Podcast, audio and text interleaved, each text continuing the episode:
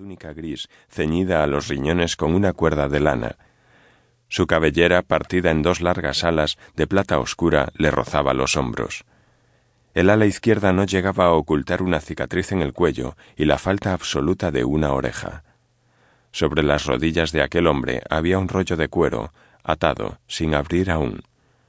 Escuchaban de sus labios una narración que se interrumpió a la llegada de la anciana y de su compañero.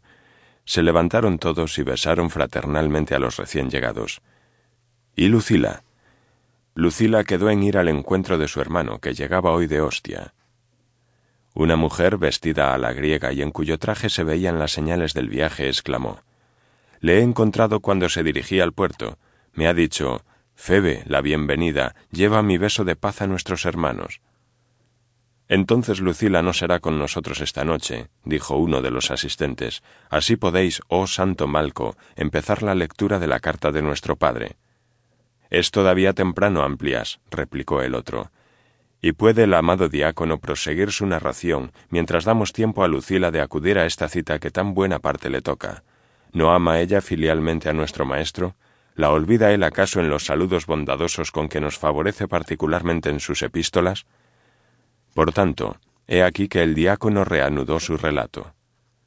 En aquel instante, como os he dicho, siervo del sumo sacerdote, llena el alma de pecados, pues en ella más de una vez habían habitado los demonios, en aquel momento, al llegar a nosotros el soplo del aire que iba del lado del cedrón, impregnado del aliento de los olivares del huerto que estaba situado en aquella parte del arroyo, sentí como un comienzo de despertamiento en lo más hondo de mi espíritu. No, no había llegado aún el rayo de la gracia sagrada, mas algo me decía, aguárdate, Malco, divinos y conquistadores espantos. Llegamos bajo los árboles. Oh noche, mis ojos aún lloran, los soldados de los fariseos y de los sumos sacerdotes iban cautelosos con sus luces. Adelante iba el traidor. Yo junto a él llevaba una linterna. Entonces apareció, pálido y divinamente luminoso en la sombra, nuestro Jesús. Dijo, ¿A quién buscáis? A Jesús Nazareno. Y Jesús dijo, Yo soy. Caí por el suelo como echado por un gran viento. Miré, todos habían caído como yo volvió a preguntar, ¿A quién buscáis? A Jesús Nazareno. Os digo, yo soy, mas si a mí me buscáis, no hagáis mal a los que me acompañan. Entonces fue cuando el vendedor le dio un beso, y entonces fue cuando Pedro me hirió la cabeza con su espada y Dios el corazón con su misericordia. Todos quedaron silenciosos al concluir sus palabras el santo diácono, este despaciosamente desligó y desenvolvió el rollo de pergamino y comenzó a leer con voz pausada.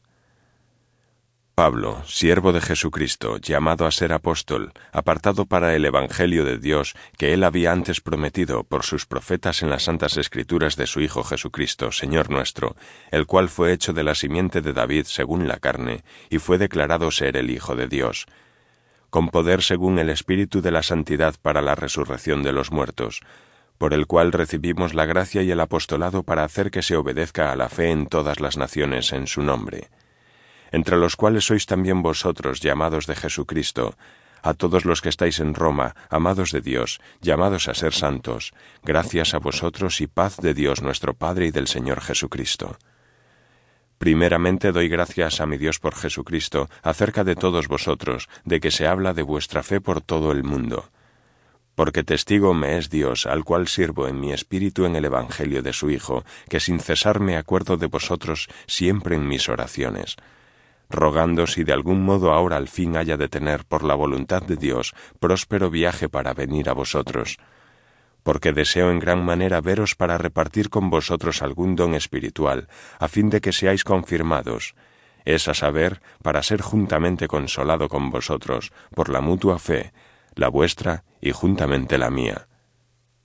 El diácono se detuvo y dijo, Oh hermanos míos en nuestro Señor, ya veis como una vez más Pablo, nuestro maestro y director, nos muestra la dulce fortaleza de su corazón. Vosotras ya sé que le amáis y le reverenciáis. Tú, hermana, que has llegado con el santo presente de Cáncreas, ¿cómo miras a Pablo? Le miro como una altísima torre de bronce. Tú, Epenesto, el lirio de Acaya, ¿cómo le miras? Le miro como un gran roble donde duermen las...